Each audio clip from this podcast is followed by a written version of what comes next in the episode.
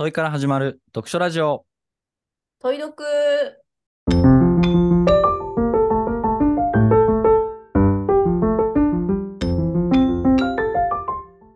はい、ということで始まりました。問い読の時間です。はい今回は番外編ということですがそもそもね問い読メンバーのことあまり紹介できてなかったのでそれぞれの気になってることを踏まえて自己紹介していけたらなと思ってます。いや、そうだよね。全く名前しか知らないだろうね、きっと。名前とかあと、おそらくシェアハウスに住んでるのだろうみたいな。うん、僕らの友人以外はそういう感じでしょうね。番外編ずっと撮りたかったんで、あの問い読の形式にとらわれずいろんなことを話すっていう回はちょっと今後もやっていきたいなというふうに思います。はいということで、ちょっと最初は、イッチが最近気になってることについて聞きたいんだけれども、そうだね。なんか、前、一緒に3人で話す機会があって、対面で。その時に、まあ私に限らず3人に対して、この件深掘りたいよね、みたいなのが溜まっていたので、これを話していきたいんですけど、じゃあまず私のちょっとした、まあ、自己紹介をした後、それを進めていきたいなと思ってます。で、えーっとですね、ちょっと小出しにしてる通り、あの、シェアハウスに住んでいるイッチーです。で、これは自分の仕事にもつながっていて、えっ、と、新大谷、東京の新大田にあるシェアハウス青家というシェアハウスに住みながら、えー運営もしています。そのくらい小出しにしようまあいいんじゃないですか。まああの徐々に、これから徐々に開示していけば、まだミステリアスな部分はと思うから。う。あの、結構シェアハウスの、なんだ、状況については寛容の回でね、あらわになっている気がするね。どんなシェアハウスっていうことについてはそちらを聞いていただいて。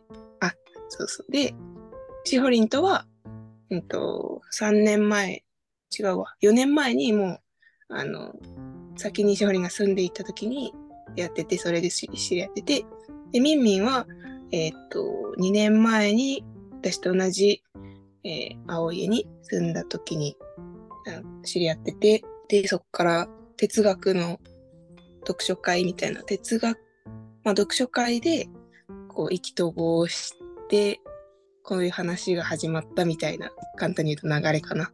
ね、なんかぬるっと始まった印象があるなんかやりたいねみたいな感じで気づいたらやってたね。そうだね。ミンミンが発起人に乗っかっていった感じですね。問い読の経緯もはじめ話してしまいました。あありがとうございます。ありがとうございます。で、そうそうそう、例の件は、私の生理的速度が遅い件っていう話をね、してたんですけども、そう、生理的速度っていう概念がなんか、私の中であって、ちょっと気になっていて、人よりちょっと遅いな、自分はっていうことをすごく感じていてですね、なんかそれをみんなに深掘ってもらいたいなと思ってます。ちょっとまず、あの全く意味がわかんないんだけど、どういうこと？ちょっとね、話してた時の文脈覚えてないからなあんまりあのあれなんだけど、話し方がまず遅かったりとか、中学とかで思ってたのは、部活の時に私だけ着替えるのがめっちゃ遅いなとか、なるほど。あのそういうのはちょっとずつ努力してまだマシになってると思うんですけど、基本的には遅いなって思ってて、それが大変だなって。そういうのって、そもそも例えばなんか心拍数が人より遅いよとか、関係が体の状態としてあるのか、そもそも自分の育たれ育てられ方とかで関係しているのか、何なんだろうなっていう。えーでもなんか周りが早いだけなんじゃない？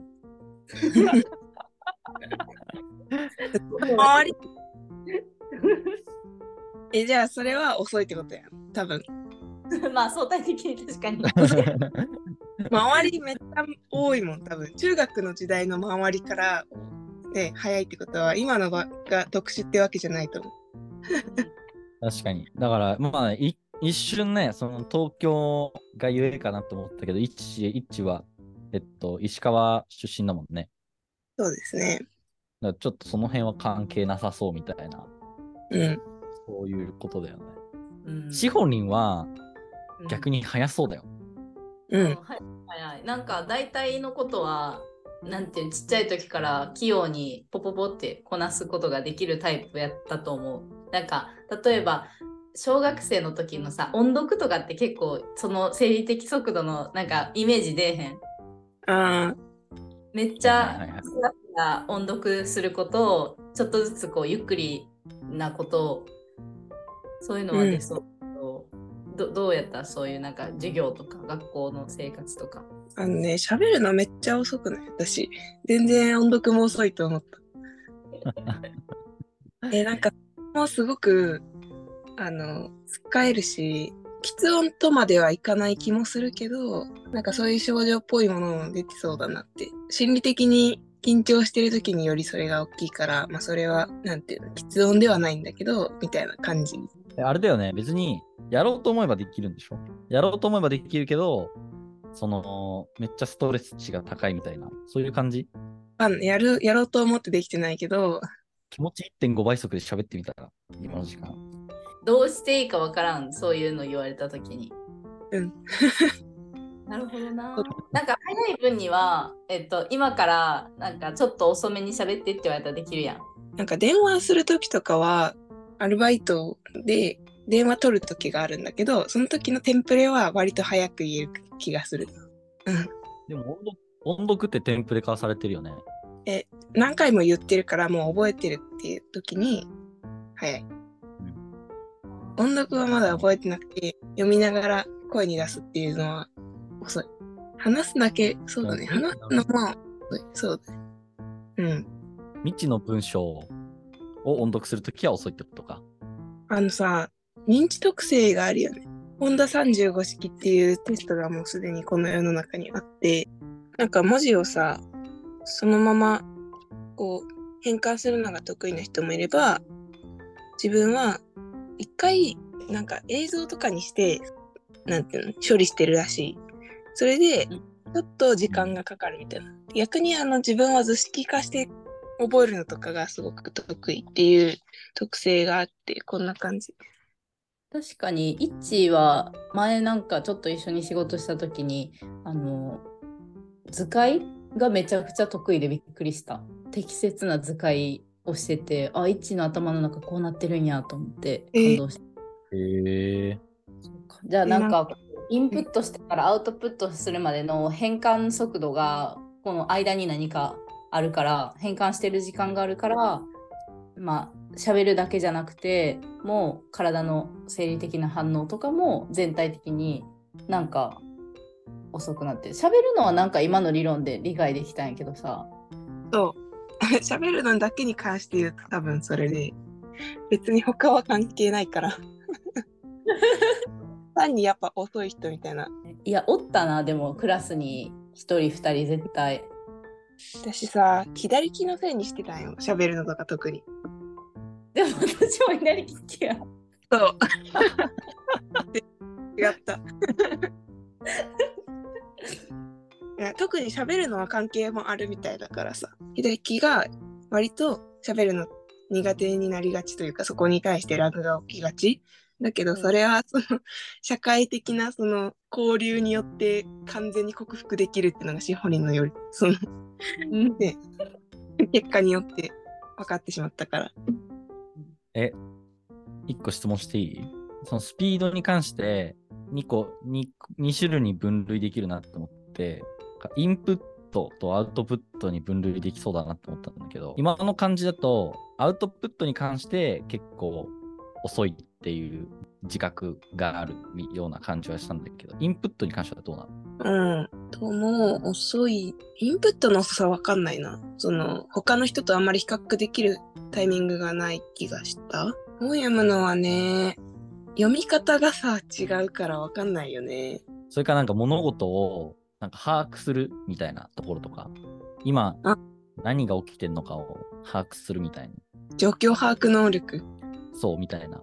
インプットのそそこに関しては別に早いも遅いも特に感じたことないってことか、今の感じ。いや、そう。インプットの測定は難しいなって思ったのと、状況把握は自分の性格とかなんていうか、ポジション的にそういうのをあんまりやってこなかったなと思って、やっぱ察するのがすごく得意な子とかいるじゃん。で、そういうタイプではないなと思った。なるほど。それも遅いっちゃ遅いかも。そういうね。気づき能力の感度は低い気がする。わかんない。なるほどね。何がそれを分けるんやろうね。え、もうほんまにちっちゃい時からそういう感じ？うん。じゃあやっぱなんか結構生まれつきの何かが関係してそうやね。なんか、最近思い出したのが、あの、習い事結構やらせてもらってて、親の友達がやってた、あの、フラワーアレンジメントを一緒にやってたわけですよ。で、親の友達とその、うんっていうか、交流のある子供というか、私の友達と二人で通ってたんだけど、一人はもうやっぱり容量が良くてめちゃくちゃ早く学習し始めて、こう、パッて終わるんだけど、私は最初の10分ぐらい何していいか全然わかんなくて、毎回そこを何もできずに終わってたの。たんだけど、一番最後に、その友達の親がもう痺れを切らして、なんか、早くやってくださいみたいな感じで言われて、ちょっと気まずくなって終わるっていうことすっごい覚えてて。アウトプットが遅いんだけど、この観点は着手がめっちゃ遅い。なんか、どう決めればいいかわからんみたいな。いや、結構さ、ああの、なんかよくある、計画的か、突発的かみたいなさ、質問、自己分析系の質問、結構そういうのありがちじゃん。なんか見切り発射タイプか、計画的発射タイプか。うん。それで言うと、割と計画的発射タイプに分類されがち？いや、別にタイプで言うと、なんかより突発っぽいと思うけど、別に計画もしないけど、してないから。だけど、性格で言うと、決めれないとか、未知の初めてのことめっちゃ怖いとか、すごくストレス感じるタイプだとは思う。え逆にさ、そういうちょっと遅い、人よりちょっと遅いっていうことによって、恩恵受けたな、みたいな、とかはないの？ない。わかんない。なんだろうね。でもなんか、感性、感性豊かになりそうだけどね、感覚。そうかもね。あの、話し方自体で言うと、みんなこの話し方にこう引っ張られて、すごいつまずきながら話すようになって、そしたら多分思考が活性されると思う。うん。いや、結構最近求められてることではあるじゃん。なんかスローな考えみたいな。うん。スローな消費みたいなとこってさ、結構、もう割と、なんかファストフードにしろ、なんか情報もファストに消費できるようになった、エンタメもファストに消費できるようになったし、何でもファストファストの方向性に進んで、ちょっとやばくねみたいな危機感を訴えてる人も結構いるくらいだから、割とそういう人からしたら理想、理想形説あるよ、一致が。うん話し方自体はそうだね。決めれないっていうのはね、ちょっと最近私の課題でもあるので、話す中で、こう深めたい人は私に喋ってもらってっていう。そうだね。強制的に考える時間が長くなるからあ、いい気が一します。回みんなだからは早く話せる人はちょっと遅めに話すっていうことをやってみると思考が引っ張られる経験ができる気がする。それめっちゃそう思うわ。確かになんか最近なんだろうな考えたい時は意識するのはなんか言葉をまあなんだろうノリで使っちゃうやんなこう流れるようにというか慣れてる言葉ででそれをちょっと置き換えるだけ。なんとなく自分の体にフィットするなみたいな言葉に置き換えるだけであ言いたかったことこっちかもみたいなのが出てくるなっていうのはすごい思ってて。だから一ちょっと私は憧れがあんねん。このゆっくり喋れるのに。なんか頭がさパーってだってさ追いつかへんのよ口が。すごい。えそんなこと体験したことない？いつも喋りが追いつかないもん。喋りが追いつかったね、今、しおりん。あれ？なんだっでけ私は頭が早すぎあてそっか。喋ってもなんか口が置いてけぼりになる感じがある私は喋りが追いつかないんだ。合ってるわ。全然出てこない。なんかいいなちょっとそのあの話がつながると思ったから、そのまましほりんの問いに、問いというか、になってることそうやねあはいじゃあ一旦私の自己紹介を挟みますかはいしほりんですえーっと今はちょくちょく出てるんですけどこの春から2023年の4月から大学院に進学してちょっと特殊な観光学という、はい、分野を専攻してます。で、まあ、大学院生をやりながら今会社が3期目なんですけどいやーちょっと思ったよりハードで大変だなという感じの日々を過ごしてます。すごいね、3期目。いやー3歳になります。はい。今日喋るようになる時期ですね。多分。リアル赤ちだってゃんなら。もうさ、ねうんえ、0歳とか1歳の死亡率半端ないでしょ。いや、そうそうそうそう。だから、この間さ、なんか調べてさ、え結構頑張ったなと思った。だいぶ、だってもう結構さ、3、3年目くらいからその死亡率が減少してくるんじゃない、確かに免疫とかつけてね。うん本当になんか、ちゃんと統計データ見てないけど確かになんか人間の赤ちゃんと似てるなと思って、私はちょっと子供と置き換えて、なんかね、考えるようにしてる。まあ、3歳やから仕方ないよなとか。うん いや、いいね。そういいね3歳だから仕方ないよな。あそのその考え方いいっすね。面白い。はい、っていう感じですが、えっと、うんと気になってることは、いや、イッチーの今の話とちょっと似てるんやけど、なんか声の出し方とか、トーンとか話し方で人間関係がちょっと変わったなみたいな話が、エピソードがあって、これも何年前ぐらいからかな。なんかそれこそイッチーとかの喋り方とか見たり聞いたりとかして、で、なんかふと、あ、キッズ音の本とかもそれこそ読んだよね、何個か。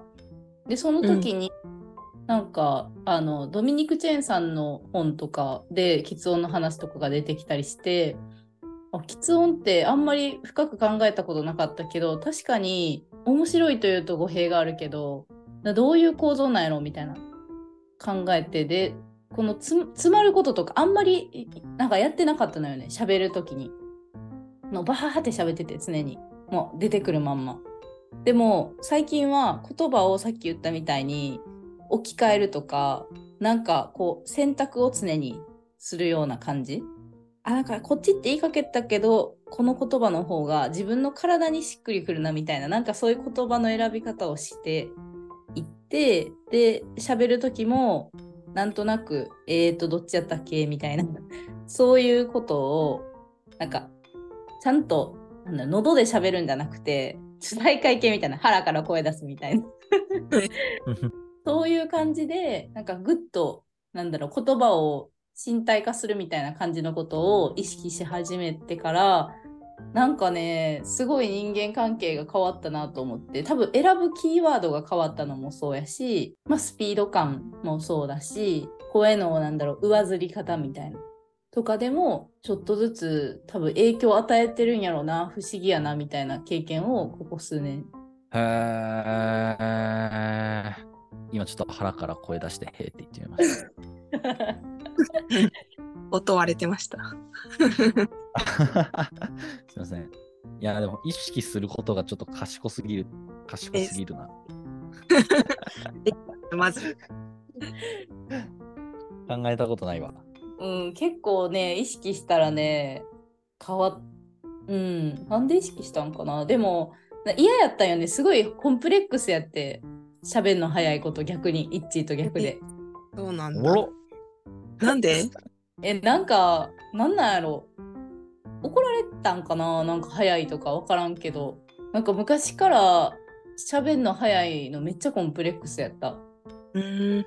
ゆっくりの方が、なんか聞いてもらってる感はあるよね。なんか話すときに。そうそうそう、なんかね、あーあれやわ、攻撃的やなって感じるからかもしれん。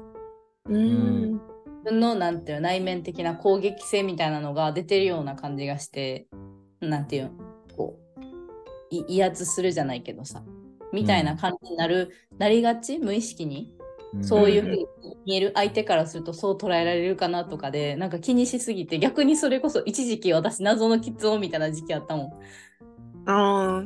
え半年ぐらいとか、うん、そういう時期もあって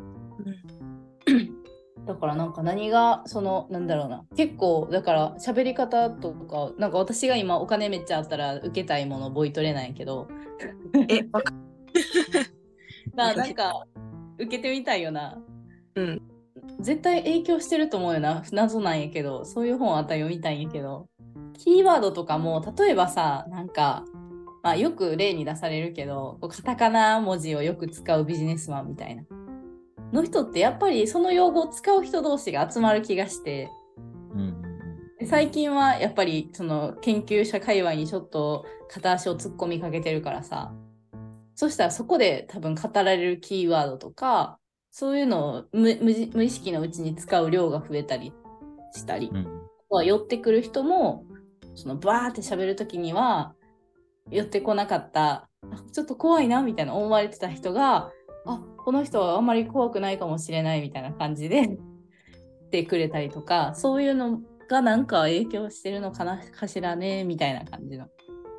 いやー、めっちゃわかる。なんかね、うん。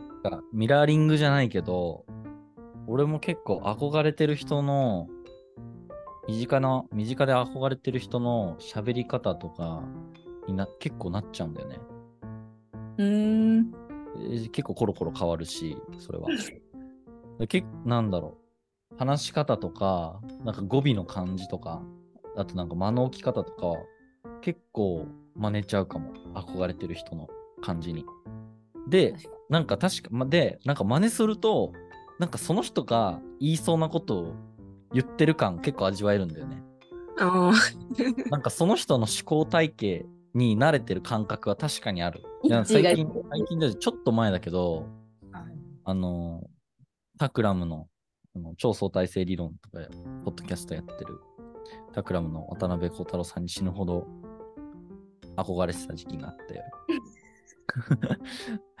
なんか、憧れがちよな、すぐ。なんか無意識に、なんか Zoom した、 Zoom した時の音声とかを後で聞くみたいなことをなんかやってた時に、なんかめっちゃ話し方寄せてんじゃん、俺みたいな、後から気づくみたいな。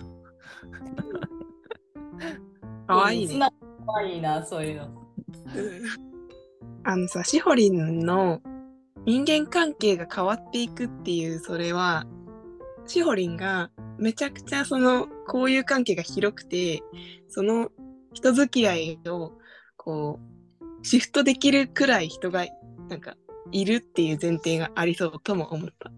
あ、まあ出会う数は多いね、割と。和歌山に住んでる割には全国いろんな人にね、仕事柄あったりとかすることは多いけど、なんかね、イメージ的には会ってる数も、あ会うっていうだけやったらあんまり中身は例えば変わってないとして、なんかね、まあもちろん会う人も変わってるとは思うけど、一旦そこがなんか変数じゃないとして、うんと、本当に仲良くなりたい人とか、本当にこの人とちょっともうちょっと喋ってみたいなって思う人とちゃんと会話する機会が得られるとかなんか仲良くなれたみたいな状態が増えた気がする。えーそれ、めっちゃいいな。うん。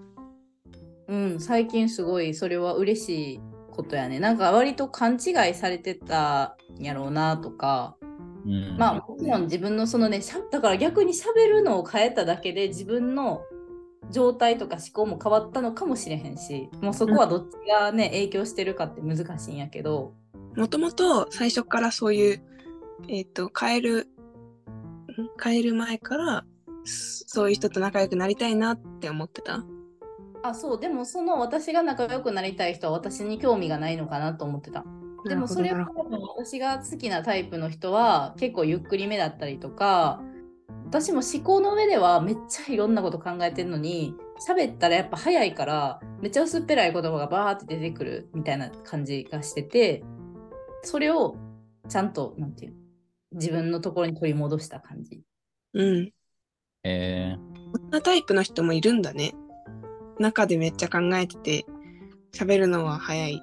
そうなんか多分それはね あの家庭環境が私は特殊で家がねパン屋さんで常に社会が1階にあり2階が、まあ、プライベートみたいな空間で育ったのでなんか社会性をすごく求められる幼少期だったわけですよ。だからしっかり考えることとかよりも愛想の方が大事なんうん。なるほどね。深い哲学的な話できひんやん。なんかお客さんに大きくなったねとか言われてさうん。大きいとは。それで多分そっちの発揮能力が高くなりすぎて、ううんん。なんか中身ない人みたいに見えた。っていうのは結構自己分析的にはそれが影響してるかもねみたいな。なるほどね。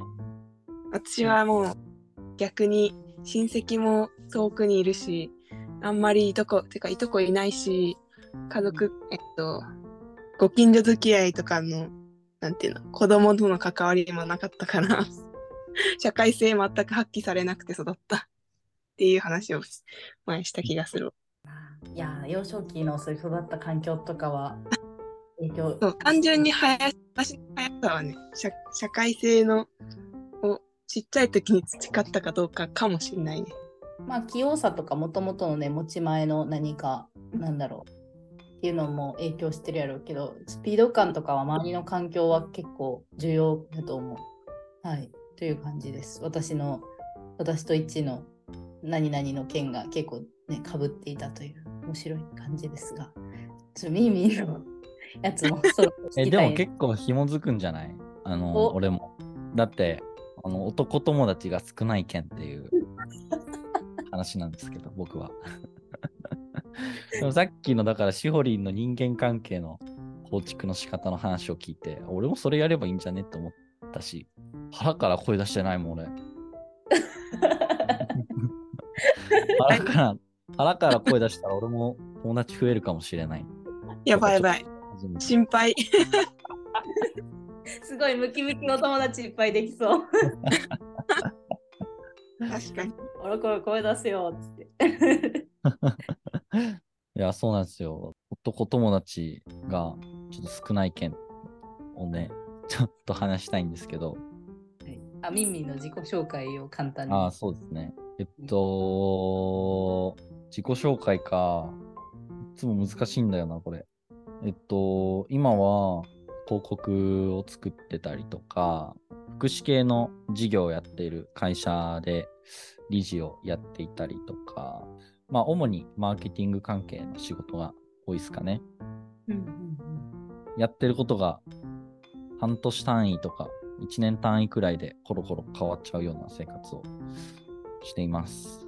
まあ、だから、なんかね、ど確かだから、どっかのなんか、うん、コミュニティにずっと属してるみたいなこともあんまりないから、で、なんか会社とかもなさ、会社員経験がないから同僚みたいな概念も、概念の知り合いもいないし、その約束しなくても会う。なんか学校とかだとさ、学校行けば友達できるから、友達と絶対会うからさ、会わな、会う約束をしなくても、なんか関係性築けるじゃん。うん。うん。でもなんか会う約束をしないと、わざわざ、なんか会えないから、なんか関係、なんか結構その場その場でも、その場その場での瞬発的な関係構築能力が求められるな、みたいな感じに思ってて。おーでもちょっとそれが難しいんですよね。うん、確かに面白いね。えそれはもう昔から結構そういう感じ、その転々としてたとかさ、引っ越しが多いとか、そういう感じでもない？あれはずーっと東京だし、あーで地あ元？で、なんか、で、かつ、ちょっと今の話、あの、なんか、その場の瞬発能力じゃないかもみたいな思うのは、ごめん、やっぱりちょっと、話行ったり来たりしてんだけど、おん語弊があってもなくてもどっちでもいいんだけど、女友達は多いんですよ。うんうんうん、そんな感じのイメージある。女好きだからか、なんか、ま、た、なんか、あ話が合ってんのかどっちかわかんないけど、どっちかはちょっともうお任せするけど、うん男友達が少ない。ミミ、まあ、女好きのタイプって感じでもないよね。なんか、なんだろう。別に彼女いて、い一途っちゃ一途やし、なんかその、なんだろうな、たぶらかすみたいな感じじゃないよ。どっちかっていうと、なんか女子会みたいなのに普通に折れるタイプやん。っあー、そうだねていう。感じがする。まあ、本当は分からんけどな。心配。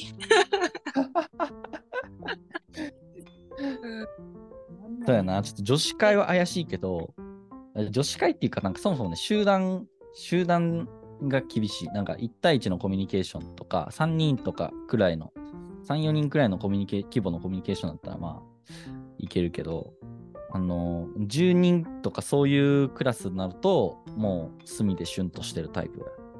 何が違うんやろ？男性的なやっぱりコミュニケーションと女性的なコミュニケーションはね違うみたいなのはイメージつくけど、うんうんうんうん。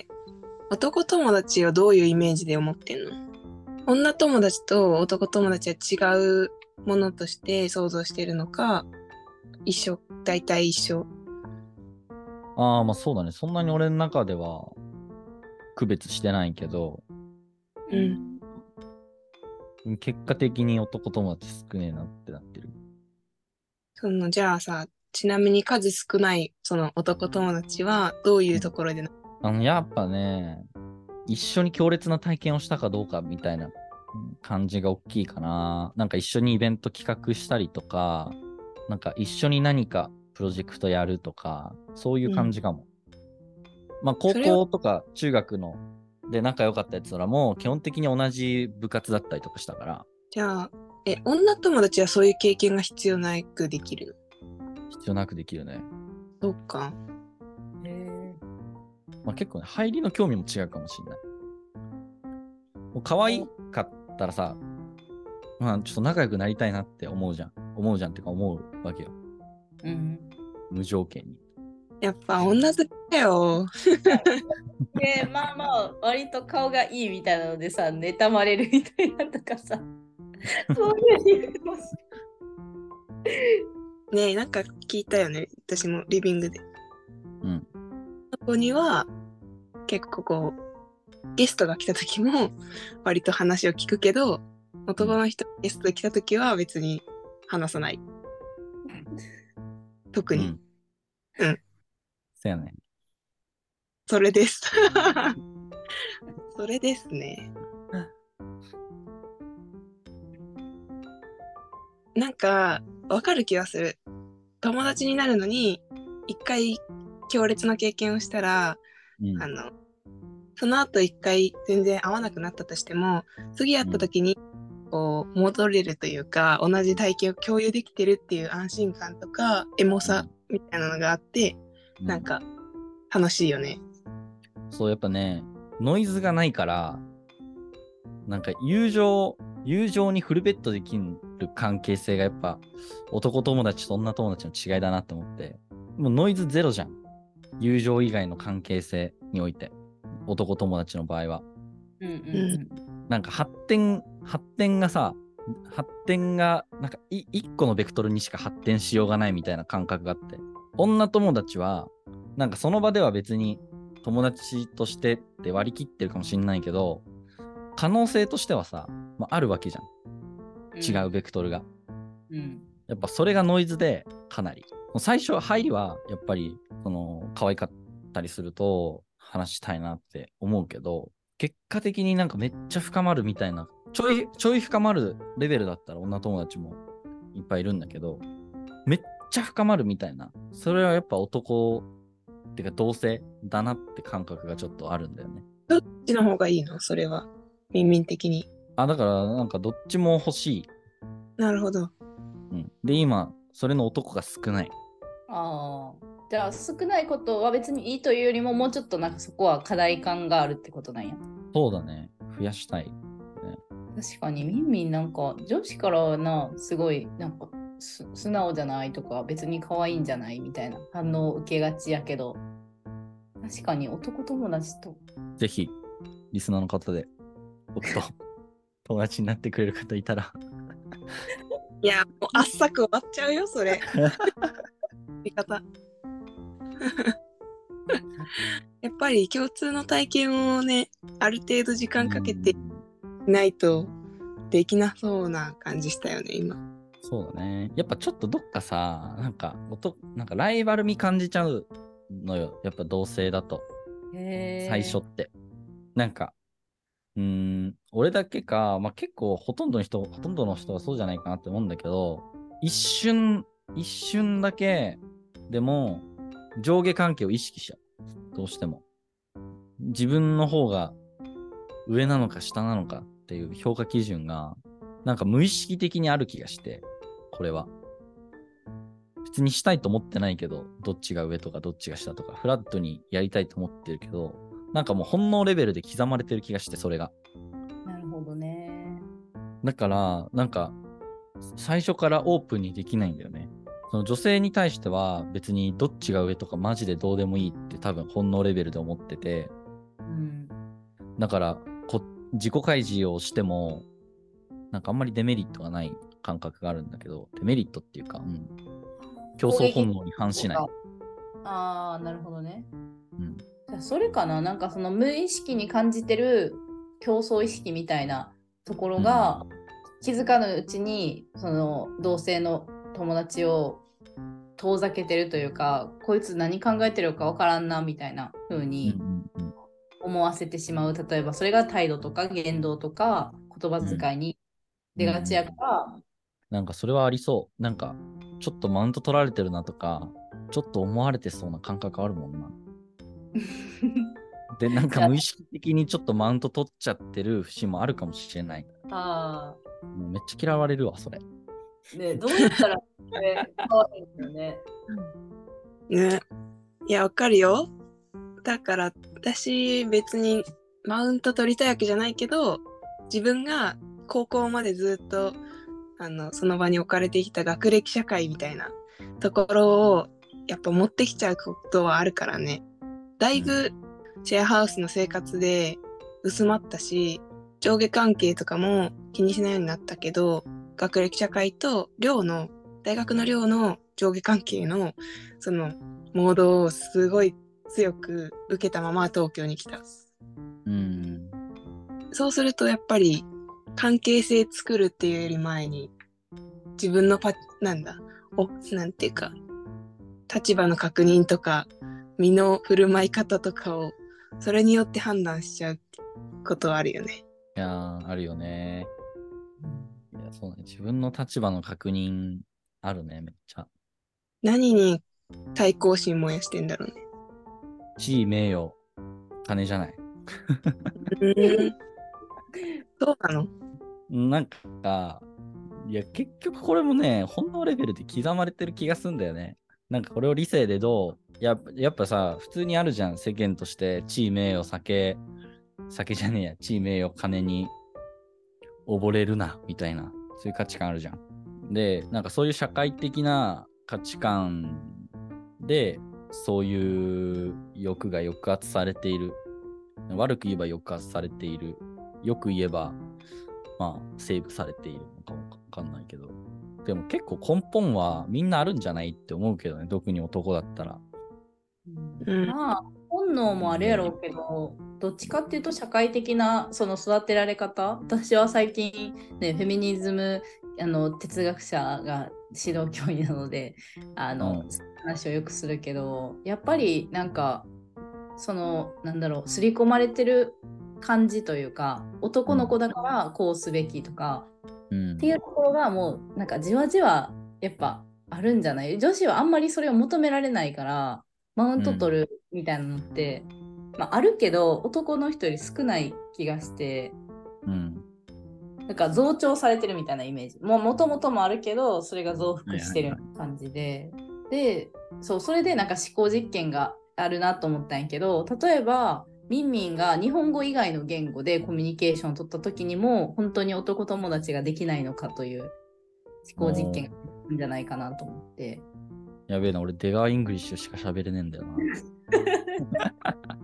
でだったらさなんか私なんだろう。ミンミンが英語とか、まあ、何かわからん言語を喋った時はうん男友達別にできそうじゃないと思ったんやけど。ええー、なんかわかる？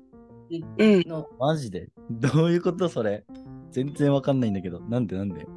だからパーソナリティ的、まあ、日本人的なコミュニケーションの中でミンミンがそうやって男友達できなそうみたいなできないがちみたいなところも影響してるやろうし、社社会のうん。なんか。バランスっていうのもあるしでミンミンが英語だと多分そのなんだろうかん何が違うんやろ完璧に喋れたとしてもなんかそうじゃない気がすんねん。いやらしさがないというか。なるほどね。まあ、確かに日本語だと、うーん、まあこれなんか、マジで言語としての違いのみの言及だけど、日本語だと、良くも悪くもボキャブラリーがすごくたくさんあるから、うん。なんかそれが結構俺の性格と良くも悪くもマッチしてるっていうかさ、うん。結構厳密にいろんな言葉を選びたい気質があるから、それが英語だとさ、まあ、割とストレートな表現っていうか、決まった表現に集約されていくことになるじゃん、きっと。うん。わかんないけど。出川イングリッシュしか喋れないから、妄想でしかないけど。なんかまあそんな感覚があって、英語に対しての印象は。そうすると、なんだろう、重要になってくるのは何を言うかっていうよりかは、なんか、どう言うかみたいな部分とか、なんか内容にそこまで価値がなくなってくるのかな、みたいな。価値というか、うん、重きが置かれなくなってくるのかな、みたいなことを思うと、俺がその内容で相手に不快感を与えてしまっている可能性があるとしたら、その可能性、なんか英語に切り替えることによって、相手に不快感を与えないコミュニケーションできる可能性はあるなと思ったけど、なんとなくしほりんが言いたいことはそういうことでもなさそうって感覚もある。あ いやいや、多分社会と言語の両方の影響かなと思うから、言語の面で言うとそうかもしれない。じゃあ、ニューヨーク1ヶ月友達作る移民計画みたいな。いいね。そう行ってこようかな。海外行ったことないし。ね、なんかアジア圏だとさ気質が似てるからどうかわからへんからさちょっと一回ね、うんアメリカとかあっちでヨーロッパとかに行ってみてさあ俺結構友達できるかもみたいに。とりあえず腹から声を出すっていうのと。じゃああアメリカ行って海外行って腹から声出せばいいんだな。それが今できる最善策かもしれない。うん。これで大丈夫なのか？急に次の収録から腹から声出して英語で喋ってるかもしれな い。はいっていう感じですかね問いが尽きないですね。まあちょっとこんな感じでだいぶゆるゆるした回になりましたがあのー、トイドくんのいつもの形式にとらわれずとらわれずだらだら話す回とかも今後やっていけたらなっていうふうに思いますのでぜひまた次回もお楽しみにしてくださいはい。ありがとうございます。